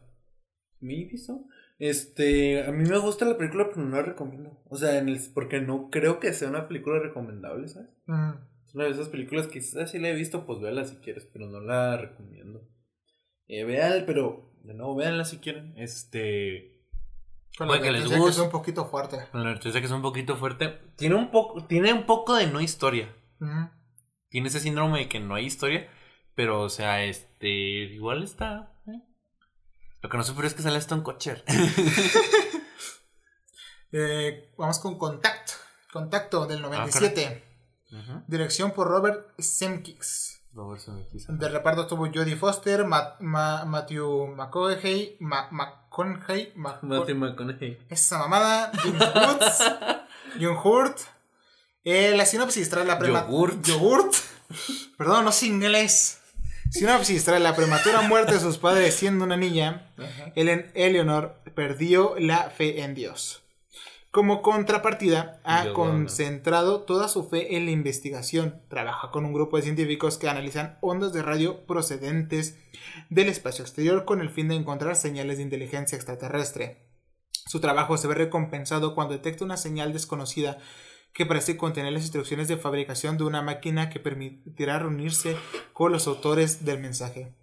Nominada al Oscar como Mejor Sonido, nominada al Globo de Oro co- como Mejor Actriz de Drama, Saturn Awards a Mejor Actriz, Mejor Joven Actriz, más otras siete nominaciones, Satellite Awards a Mejores Efectos Visuales, nominada a Mejor Fotografía, y Asociación de Críticos de Chicago, de Chicago nominada a Mejor Actriz. Si la quieres ver, está en, en Prime Video y HBO Max. Tuvo dos positivas, cuatro neutrales y dos negativas. Acá, a todos les valió más esa película. Básicamente. Podríamos leerlas todas, pero no lo vamos a hacer no. Ah, la- entre las negativas está Dwayne Bayer de The Hollywood Reporter que puso que pese a su estirpe y algunos efectos especiales increíbles, Contacto es una producción decepcionada, decepcionantemente terrenal, lastrada por su excesiva dramaturgia y su atropellada narrativa. Atrofian. En sus críticas neutrales del Washington Post por Deson, Thompson puso que aunque no se puede calificar como un rotundo fracaso, tiene tantos agujeros negros a nivel creativo que al final tendrás que considerar los pros y los contras antes de realizar este viaje. Eh, Roger Ebert, que puso una crítica positiva, Eh, dijo que su fortaleza reside en cómo aborda temas que todavía hoy son relevantes y que rara vez se discuten en el mundo del cine. Del cine. Puntuación 4 sobre 4. Manolo Marinero del Diario del Mundo puso Bien, que Manolo. irregular, no está a la altura del tema. Eh, supongo. eh, sí me gusta a mí la película. Está entretenida. ¿Sí la has visto? Sí. Está entretenida. No creo que sea un 10 de 10, pero pues. Es que a mí me gustan mucho las películas de, ya sea, con temas más o menos alienígenas o espaciales o de viajes en el tiempo. Sí, ah. Sí, es que es como que, ok, esta me gusta, este no, este meh. Sí, pues está X. O sea, pues véanla. O sea, de hecho puede que les guste. Porque a mí sí me gusta. O sea, está como que. eh, Pero me gustó. O sea, como, eh, tirándole a. Ah, está buena. En vez de, eh, ah, pues no está tan buena. American Psycho por Mary Harron. ¿What? Infravalorar esa película. Christian Blade, William Defoe, Jared Leto, George Lucas, Samantha Matis, Matt Ross, entre otros. Sinopsis. En un mundo moralmente plano en el que la ropa tiene más sentido que la piel, Patrick, Pa- Patrick Bate- Bateman es un espécimen soberbiamente elaborado que cumple todos los requisitos de máster del universo. Desde el diseño de su vestuario hasta de sus productos químicos, es prácticamente perfecto como casi todo su mundo e intenta desesperadamente encajar en él. Cuando más intenta ser como cualquier otro hombre adinerado de Wall Street, más anónimo se vuelve y menos control tiene sobre sus terribles instintos y su insaciable sed de sangre que lo arrastra a una vorágine en la que objetos valen más que el cuerpo y el alma de una persona. Fue nominada a National Board of Review por premio especial a la excelencia de dirección y Festival de, de en sección oficial largometraje en concurso. Si la quieren ver está en Prime Video. Tuvo 8 positivas, 2 neutrales y una negativa. La única negativa es de Edison Thompson de The Washington Post, que puso que es difícil, es difícil entusiasmarse por una interpretación tan terriblemente banal como Patrick. El dilema más complejo de, de Bale es el siguiente. ¿Utilizó una sierra eléctrica o un cuchillo de carnicero? Es mamadas. Es mamá que. Una neutral eh, de Philip French de The Guardian puso que una película superficial y tan bidimensional como su protagonista. Aunque no obstante Christian Bale de- da la vida a, Batman, a Bateman, iba a decir Batman, de forma con- con- convincentemente estadounidense, cómica y ligeramente perturbadora. No tenemos crítica de... Del buen Roger. No, no tenemos crítica de Roger. Hay que invitarlo. Pero pues esas son las críticas si les gusta la película. Oye, no, la película a mí sí me gusta mucho. Se me hace raro que esté infravalorada. Porque siento que ahorita, en la era del internet, eh, la película como que ha encontrado un, un nuevo fandom. eh, no sé si en nichos, supongo. Eh, porque la siento que va a sonar ultra mamador de mi parte, obvio, pero este la película retrata muy bien la modernidad. Lo, lo vacío que la que una vida puede ser porque todos son iguales, todos se visten igual, todos quieren lo mismo, ¿no? Es una película muy buena, entonces lo recomiendo. Si son, a lo mejor van a decir, a este vato es un incel o fantasía del hombre, no sé. A lo mejor sí, porque tiene un poquito de eso, ¿sabes? Sí. Pero independientemente de eso, creo que la película es muy buena, precisamente por lo mismo que retrata muy bien la modernidad. ¿Sabes? Entonces, o sea, si quieren ver una película que es crítica moderna, sin ser preachy, sin ser este en tu cara, pueden ver la película, ¿sabes cómo? Lo van, puede que lo disfruten pues bastante, ¿sabes? Siguiente película, A Perfect World, del 93. Perfect World. Dirigida por Clint Eastwood. Clint Eastwood. Reparto Kevin Costner, Clint Eastwood, Laura Dern, entre otros. Eh, sinopsis, Texas, año 1963. Butch Haynes, o sea, Kevin Costner, es un peligroso e inteligente asesino que se ha escapado de la cárcel en compañía de otro preso.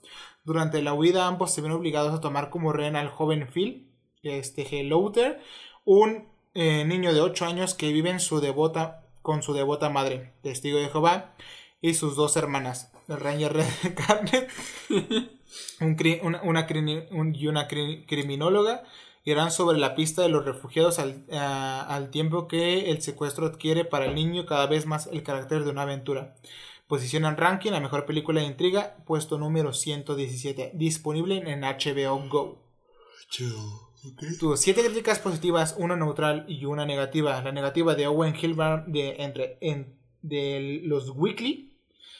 Eh, el problema con el instinto de Eastwood eh, de crear un thriller con corazón es que al huir de sus impulsos más oscuros pierde el encanto que tiene su voz como director. Mm.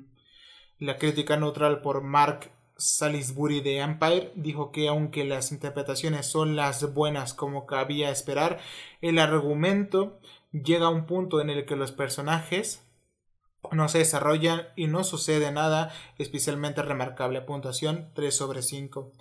Roger Ebert de rogerebert.com huevo. crítica positiva dijo que es una película que sorprende. La dirección de Clint encuentra algunos momentos de auténtica verdad en su argumento. Puntuación eh, 4 sobre 4.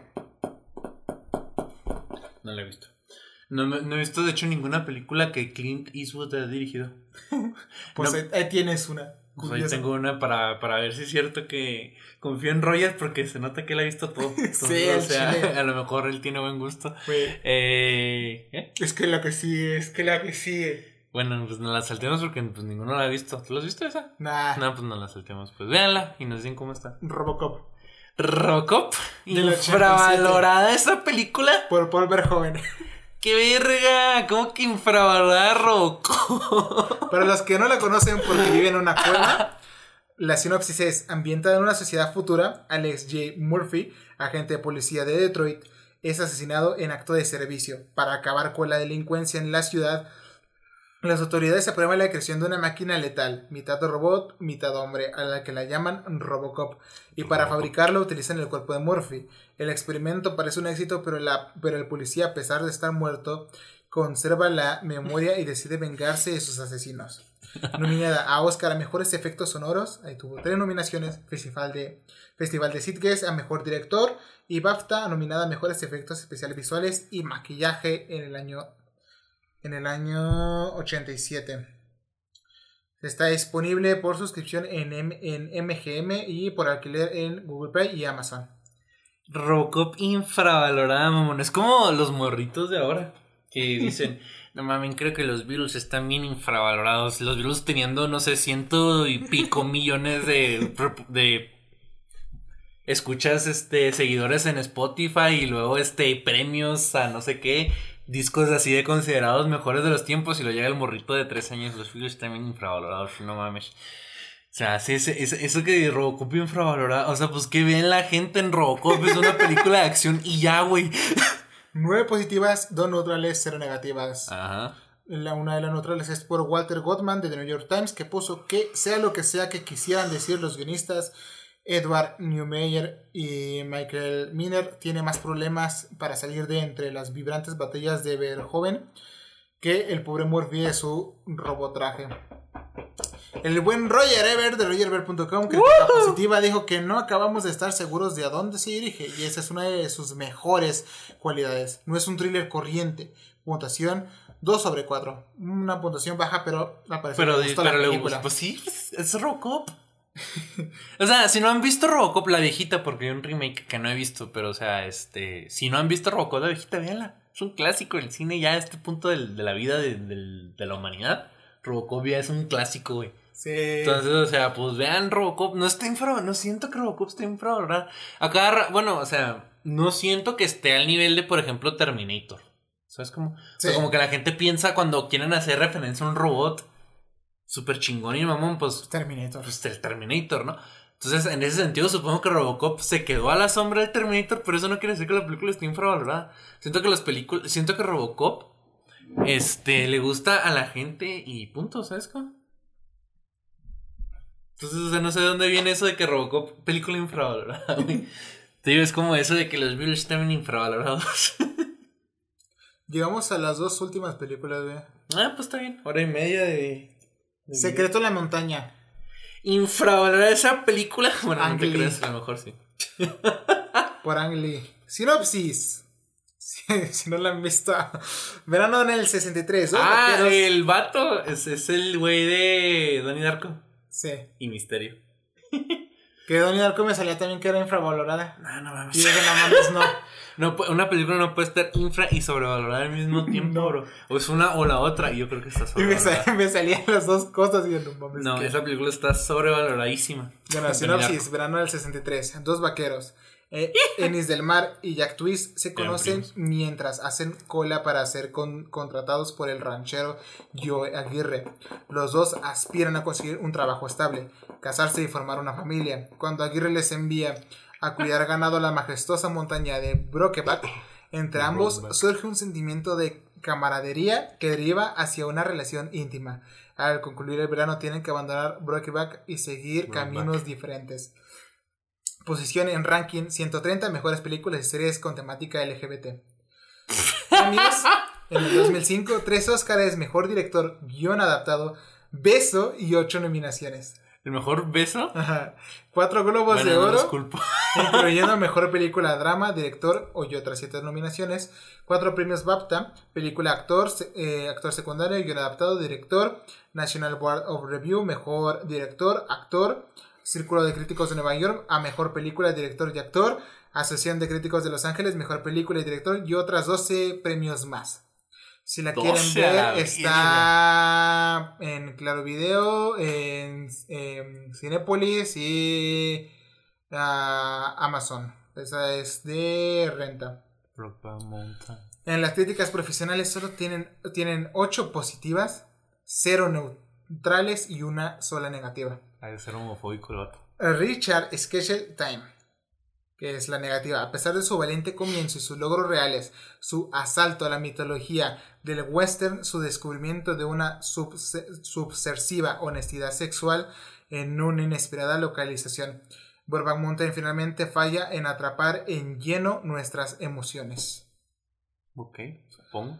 Eh, Roger Ebert, esta es para el Chicago Sun-Times, puso que eh, Secreto de la Montaña ha sido de- definida como un western gay, lo cual es un- una cruel simplificación. Es una historia de un tiempo y un lugar donde dos hombres se ven forzados a negar la única gran pasión que ambos sentirán para siempre. Su tragedia es universal. Puntuación 4 sobre 4. Peter Travis de la Rolling Stone puso que eh, imprescindible e inolvidable película que alcanza como un disparo en el corazón, en un hito cinematográfico y un triunfo para Heath, para Heath Ledger y Jake Gri- Grill, Gyllenhaal. El Joker y Puntuación Misterio cogieron. 4 sobre 4. Pónganse el tiro con eso. Exacto. Y es que es, es- es una muy buena película. Eso no me la película.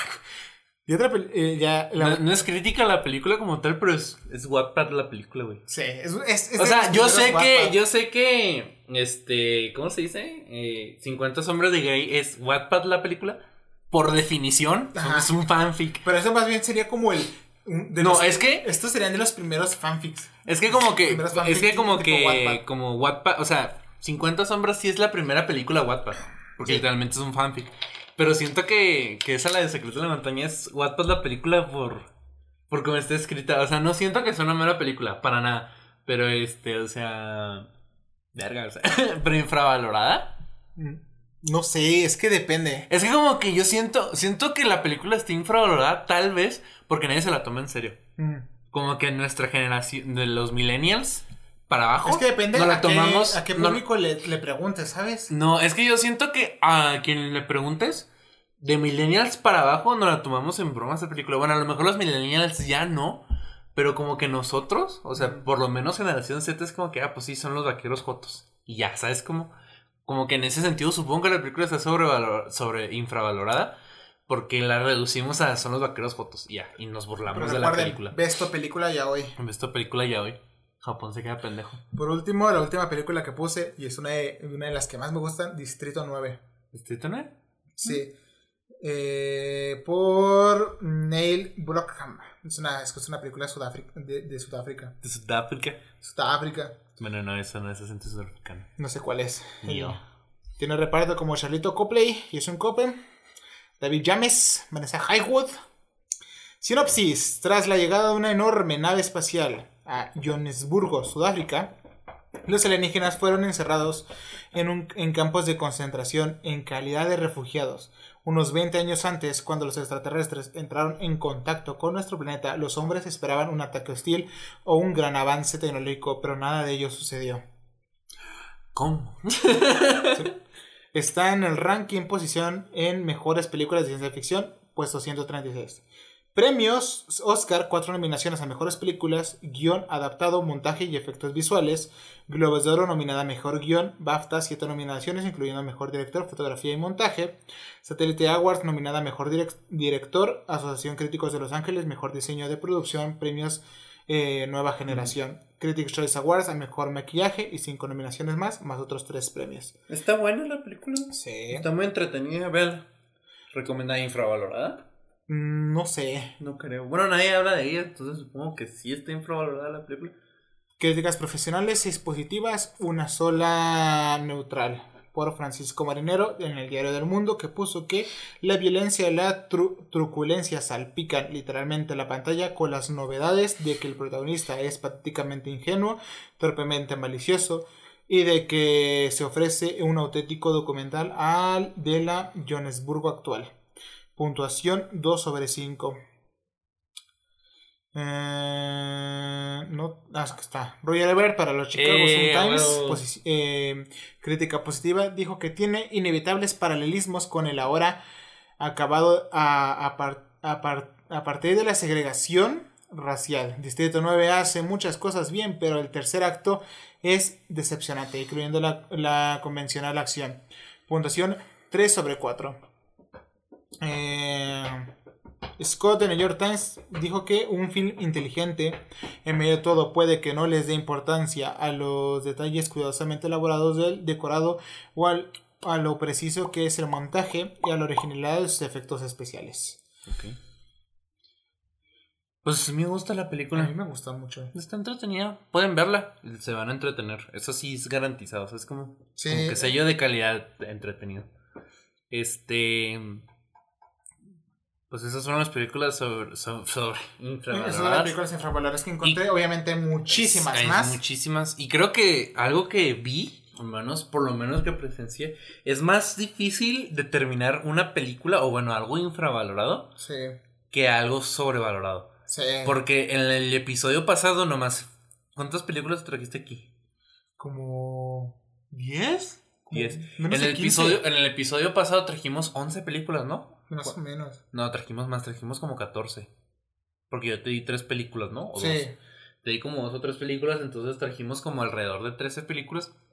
Y nos dio tiempo de, de hablar dos horas. Y aquí apenas alcanzamos a llenar una hora 25.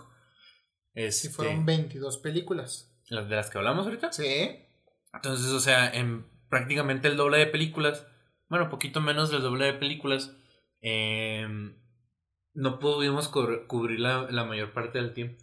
Y yo creo que se debe a que es muy fácil ver cuando algo está sobrevalorado. Sí. O sea, por ejemplo. ¿Y el por qué? Y el por qué. O sea, como que entiendes el hecho de que a la gente le guste mucho la película y la considere algo digno de, de premios y de dieces de dieces y, y la mamada, ¿no? Y entonces tú puedes, o sea, si te pones crítico, o sea, si la ves por verla, una película puedes decir, ah, pues está buena y me gusta un chingo y sí, es muy buena película. Pero, si te, pero puede que si te pones a ver tú una película de manera crítica y si tienes un criterio pues desarrollado, no digo que nosotros seamos críticos súper desarrollados ni nada, ¿no? Pero por lo menos yo cuando veo algo y lo veo de manera crítica, sí puedo decir esto no está tan chido, esto no me gustó. Y tengo como el catálogo para decir por qué esto está bueno y por qué no. Ahí está el argumento, ahí entraría por ejemplo el argumento de comparar o no comparar algo con otro. Pero las comparaciones ayudan mucho a la crítica. Creo que eso es un aspecto que a la gente se le, se le pasa. O sea que cuando critican algo no deberían comparar o que cuando comparan mucho algo con otro están haciendo algo mal, pero la realidad es que pues comparar algo con otra cosa es lo que hace que tú generes un criterio, desarrolles un criterio mejor, ¿me explico? Sí. Entonces es muy fácil decir esto está sobrevalorado. Hay mucha gente que lo hace por mamar. Ajá. Por ejemplo, por poner un ejemplo, la de Encanto ya todos están diciendo que está muy, muy sobrevalorada porque a la gente le gusta mucho. Yo no siento que la película esté sobrevalorada, más bien siento que la película está sobreexplotada. Sí, Porque bastante. los fans de Encanto sacan cualquier oportunidad para postear acerca de Encanto. Esto no lo hace una película mala ni buena. Siento que la película está buena, está pasable y entiendo por qué a la gente le gusta mucho porque está bonita y es un mensaje diferente para Disney. No es una película con buenos o malos, o sea, simplemente es una película con un mensaje muy moderno y, sí- y Ujú. un mensaje que pues siempre es vigente, ¿no? Al menos yo sí, sí veo la de Encanto. Pero claro, no va a faltar el mamón que diga que está sobrevalorada la película, porque él percibe que la película está recibiendo más amor de que a lo mejor debería. Y puede que sea el caso. O por el contrario, este, la gente que dice, es que a mí no me gustó la película, ah, es que eres mamador.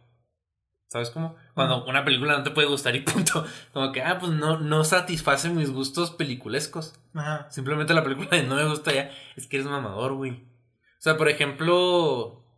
pues, No sé, a mí no me gusta la de. Una película que a todos les gusta y a, y a mí no. Estoy pensando, o tú. Una película que a todos les gusta y a ti no. Ah, No puedo pensar en una. Por la del irlandés se me ocurre. A mí no me gustó, pero no es porque ser mamador. Simplemente la película no me satisfajo ya. Satisfajo. Sí, satisfajo, ¿no? Satisfizo. ¿Satisfizo? Satisfizo, ¿no? Creo que sí. Satisfizo. O satisfizo es para cuando estás, cuando yo te digo a ti, no te satisfizo. ¿Satisfecho? No, porque satisfecho es, me quedé, es cuando hablas de ti mismo, cuando hablas en primera persona. Zafos.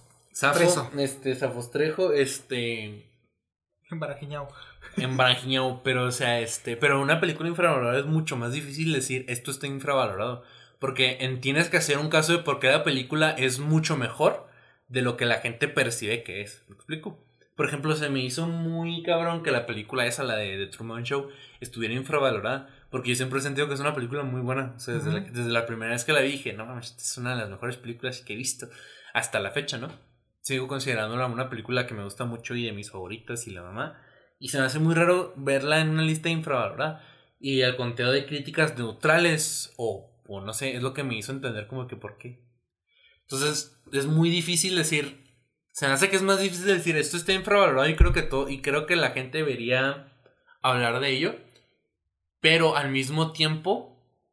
Es muy fácil cruzar la línea de que esto está infravalorado. Y la película tiene un chingo de éxito y todos saben cuál es y todo ese pedo. Porque, por ejemplo, sí, la de, la de Truman Show. Yo creo que si le pregunto a 10 personas.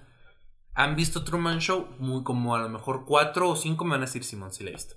Y los otros 5 no van a saber de qué estoy hablando. En cambio, Robocop, les digo, o sea, ¿han visto Robocop? No, pero sé que es Robocop. Ajá. No sé de qué trata la película, no la he visto, Pero sé cuál es. pero sé cuál es. Y la de Truman Show, no, no sé cuál es, no la he visto, no la conozco. Y luego si preguntas, no sé, tu película favorita de Jim Carrey, no creo que la primera que te digan es de Truman Show. No, muy probablemente digan La Máscara o este Todopoderoso. ¿O qué otra película de Jim Carrey es muy querida? No sé. Ah, pues Ace Ventura. Este. Ándale. Siendo que, por ejemplo, es más, incluso la gente puede decirte que la mejor película de Jim Carrey es la de El eterno resplandor de una mente sin recuerdo. Cuando al eterno resplandor no le pisen ni los talones a The Truman Show. ¿Estamos de acuerdo? Entonces, o sea, es muy Para ficti- idiotas. Para idiotas. Que me salían infravaloradas también. ¿Neta? Pero está muy. Quiero que, o sea, bueno, puede ser el caso de Robocop, ¿sabes? Ajá. De que Lo ubican, viven a la, no la- so- no la la han ubican, visto. pero no la han visto. Y a lo mejor como que ubican antes. O a lo mejor como la de. Este, la de. El día de la mamota, que todos ubican el tropo, Sí. pero no saben de dónde es. ¿Sabes cómo? O escuchan de que ah, es de esta cosa, pero no saben, no han visto la película. Entonces, este.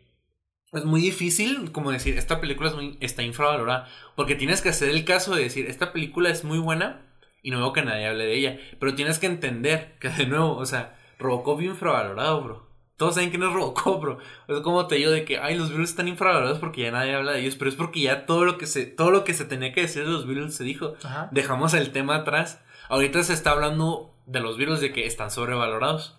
Que no creo que sea el caso. O sea, fuera de que me considero un fan de su música, no creo que los Beatles estén sobrevalorados. Porque entiendo el impacto de los Beatles, ¿no? Pero, o sea, ya se dijo todo lo que se tenía que decir de los Beatles. Por ende, ya nadie habla de ellos más que están sobrevalorados, ¿no? Y lo mismo con Robocop. O sea, entonces, supongo que esa es mi conclusión. De entre películas sobre e infravaloradas, ¿sabes? Nice. Buena conclusión. Sí, la, me la, la fui escupiendo conforme fui hablando. Entonces, o sea, fue un carburando. carburando, ajá. Nice, nice. Entonces, este, pues esa es mi conclusión. Y, y la, y que Robert Baker, pues ese güey ha visto todo, deberíamos invitarlo, bro. ¿Sabes? Como, como que, güey, este, sacamos un episodio de películas infravaloradas y en... Y leímos todos tus comentarios. En 19 de 22 películas saliste tú, entonces queremos entrevistarte, bro. Ojalá todo esté vivo. Ojalá. Oye, pues puede pasar de todo, ¿sabes? Sí. Entonces ojalá todo Y esté, pues ojalá eso, esté y ya hicimos infravaloradas y sobrevaloradas. Entonces sigue series sobre infra. Sigue, y hicimos películas que querían series. Pero ya ambos en, en un futuro, porque probablemente en el siguiente traigamos invitado. Nice. Entonces, este, ahí, ahí la vemos, ¿no? Ahí la, ahí la vamos viendo. Este, pues, ¿tienes conclusión tú? O ya dije todo lo que se Mm, Ya, tenía que decir. todo. Tú te explayaste y Sí, bueno, bueno, bueno. tiraste todo. Ay, perdón. Esto lo hago Entonces, para es- divertirme. Pues yo también. Es el mame de que tenemos un podcast, ¿sabes cómo? ¿De qué es? Pues de nada, porque como lo hacemos por diversión. Este, síganos en todos pinches lados, estamos en todos pinches lados, como los pinches amigos tontos. Los pinches amigos. Los, los amigos tontos podcast, nos pueden buscar así o con los puros amigos tontos, muy probablemente les salga ya. Este, eh, en Facebook probablemente nos tengan que buscar de otro modo, pero por el arroba nos pueden buscar por los amigos tontos. ¿no? Amigos tontos, síganos por ahí. Este, regularmente intentamos Denle likes denle al like, video. síganlos. Suscríbanse. Ahí avisamos cuando salen Por videos favor, nuevos. please. Por favor, please. Eh, los capítulos pretendemos que se estrenen los lunes a las 9 de la noche, hora de México, en el canal de Twitch de Viri, viriz8.twitch.tv. Y para el martes ya están en Spotify, en Podcast, en Breaker, en Google Podcast. en todos lados. No he abierto cuenta en Apple, pero pues ahí la abrimos para que también esté en Apple Podcast y en, y en SoundCloud. Este también va a estar en la forma de un video. Este en YouTube. Gracias a Laila por editar este video. Eh, ¿Qué más? Sí, gracias a Leila porque vamos a estar aquí poniéndole el banner de, la, de las películas que voy mencionando. Sí, pues ella edita este video, la hace lo básico, ¿no? Pero este nos da. Nos, libe- nos Nos libera da un buen nos, apoyo. libe- nos, nos da un buen apoyo, la neta. Entonces, pues muchas gracias a Y- Laila. Pero sería todo, ¿no? Sí. Este, y les recordamos que si ven un baño en sus sueños, no, no vayan al baño. Gracias, bye.